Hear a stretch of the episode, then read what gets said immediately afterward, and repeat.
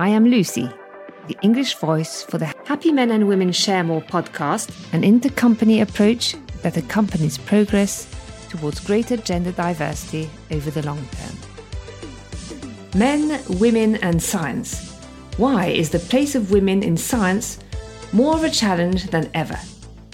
Happy Men and Women Share More podcast, February 2024.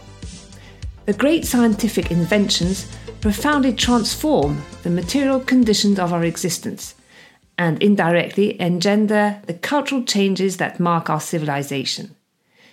So, because their impact is so tangible, many scientists are present, literally and figuratively, in the pantheon of those who have influenced our world, alongside politicians, soldiers, philosophers, writers, and artists. But for so many researchers, doctors, physicists, chemists, and mathematicians, how many are women? Women scientists have too often been forgotten by history. Today, Women play a much more visible role in the human scientific adventure and are widely represented in a number of scientific disciplines medical, biological, social, human, and environmental sciences. The problem is that they are underrepresented in the so called hard sciences, the STEM disciplines science, technology, engineering, and mathematics. Yet, these disciplines are at the heart of the professions of the future they are the basis for the main technologies that have been revolutionizing the world of work and society as a whole in recent years big data, connectivity, artificial intelligence, cybersecurity, etc. Happy Men and Women Share More aims to explore the place of women in science in three stages. First, I will take stock of the shortage of female talent at the heart of a powerful economic and social engine. I will then show how the so called hard sciences are in fact a springboard to success for women. Finally, a few pointers will be given to help women succeed in STEM fields. The state of play. Women are all represented in the scientific professions, but not enough in the disciplines of the future economy. Half of all women have higher education qualifications, compared with just 4 out of 10 men in France. The proportion of women in science courses is rising steadily, and in 2019 they account for 38.8% of all students. However, this figure masks major disparities depending on the level of study and, above all, the type of training. For example, According to the 2023 report on the state of scientific employment in France by the General Directorate for Higher Education and Research, since 2010, the proportion of engineering degrees awarded to women has represented almost a third of all degrees, 27.4%. This figure will rise to 29.5% by 2020. Disparities by scientific discipline are reflected in the proportion of women among PhD graduates. According to the same 2023 report, the proportion of women among doctoral graduates is much higher in the humanities, 56%, and social sciences, 47%. In the exact sciences, women account for 58% of PhD graduates in biology, medicine, and health, 58%, 51% in agricultural and ecological sciences, and 46% in chemistry and materials science. The problem lies in the so called hard sciences information and communication sciences and technologies, 27% of doctoral students, engineering sciences, 31%, physics, 27%, and mathematics and its interactions, 21%. In 2017, a study by Dell and the Californian think tank, the Institute for the Future, stated that 85% of the jobs of 2030 did not exist in 2017. These new jobs, which represent 70% of rapidly expanding skills, will mainly be in the famous disciplines of science, technology, engineering, and mathematics. These figures foreshadow a gap between the scientific orientation of women and the growing needs of companies. they continue to reflect a certain preference among women for and or assignment to scientific fields and professions where the human dimension predominates, to the detriment of the fields, professions, and levels of expertise currently sought by companies. According to the 34th Annual Survey of Engineers and Scientists in France, published in September 2023 by the Association Ingénieurs et Scientifiques de France, there are currently 1,225,000 engineers in France, including 1,114,000 working engineers, a figure that has risen by 3% in one year, with the proportion of women engineers stagnating at 24%. For Marc Rumeau, the president of IESF, these results are not good enough. We need 65,000 new graduates every year, whereas in 2022, 47,000 new graduates will have joined the workforce.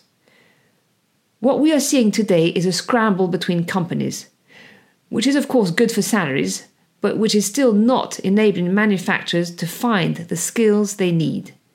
This is the first reason why the sciences, and specifically the so called hard sciences, STEM, science, technology, engineering, mathematics, represent a springboard for women's careers.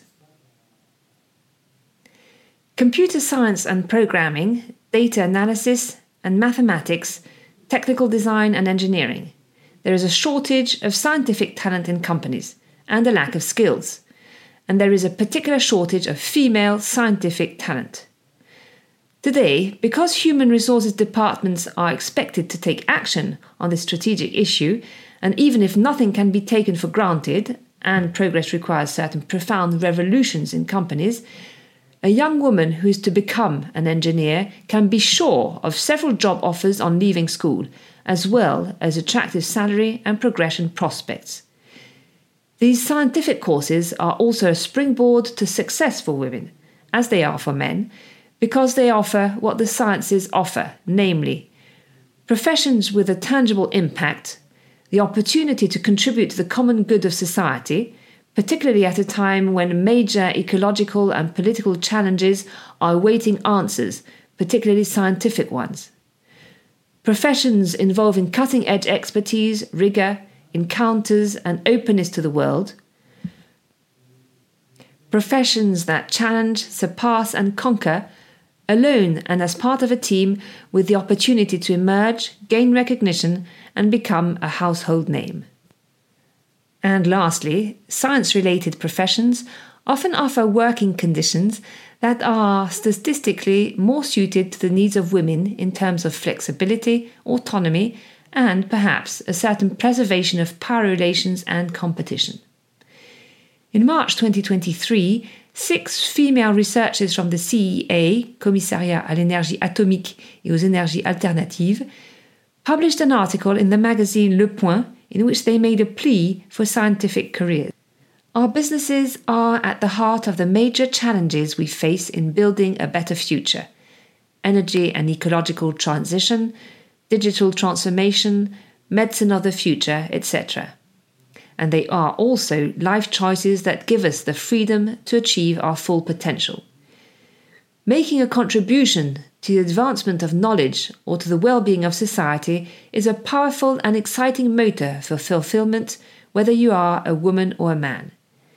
It's not just a question of making a career to reach the highest levels of responsibility, but also of obtaining the freedom of choice, the recognition, the place and the respect that are due to every human being.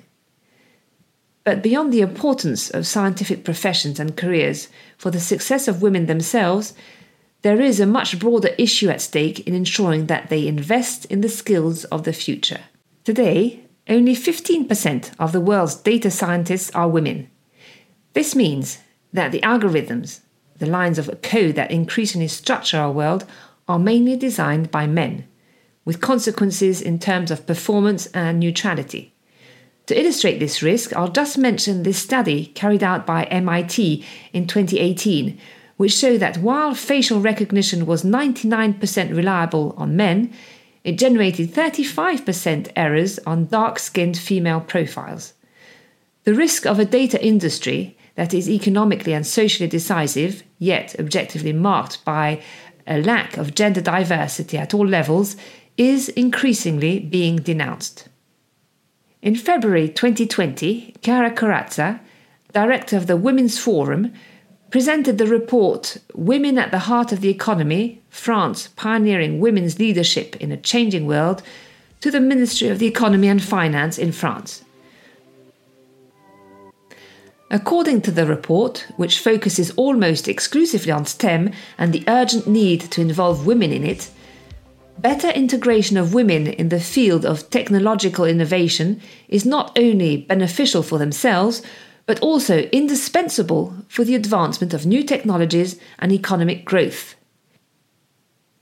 Inventions made by mixed teams or by women alone have a wider technological impact and therefore lead to greater economic gains. At the European level, for example, eliminating disparities in STEM would increase GDP by 610 to, to 820 billion euros by 2050. What can be done to encourage female leadership in STEM subjects?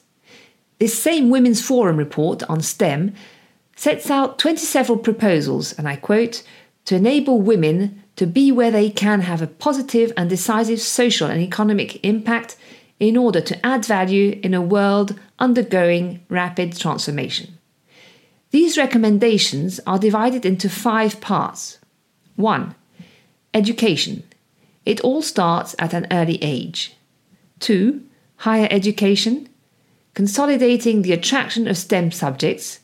3. Training and retraining STEM at any age. 4. Women entrepreneurs in STEM, a challenge for attractiveness, growth, and innovation. 5. Women's careers, the keys to success. It is an exhaustive, concrete action plan which seems to be inspired by the conviction that the underrepresentation of women in STEM is not inevitable, a conviction perhaps forged in the gender paradox set out at the beginning of the diagnosis. Parity does not necessarily rhyme with STEM. Paradoxically, in fact, the countries that are most advanced in terms of gender equality are those with the lowest presence of women in STEM. Women account for 18% of digital students in the United States, compared with 41% of STEM graduates in Algeria. In the Arab world, one in three startups is founded or run by a woman. As the tech industry is very young, the gender stereotypes traditionally associated with STEM are not prevalent. In some of these countries, women account for up to 57% of STEM graduates, with a record 65% of women engineers in the United Arab Emirates. This is also the case in the countries of the former USSR, where daughters benefit as much as sons from the example of their working mothers in physics, chemistry, and engineering. In Malaysia, women account for half of all engineers, compared with 19% in Canada, Germany, and the United States, and 22% in Finland. The situation is similar in the field of scientific research, where women make up around half of researchers in the Philippines, Thailand, Malaysia, and Vietnam. Similarly, in Indonesia and Singapore, one in three researchers is a woman.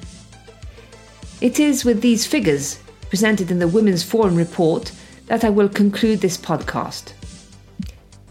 Intriguing, perhaps disturbing for some, they invite us, supposedly egalitarian societies, on the one hand, not to give up, because they tell us that there is no fatality, and on the other hand, to let ourselves be inspired, humbly, and without preconceived ideas by different experiences in unexpected environments.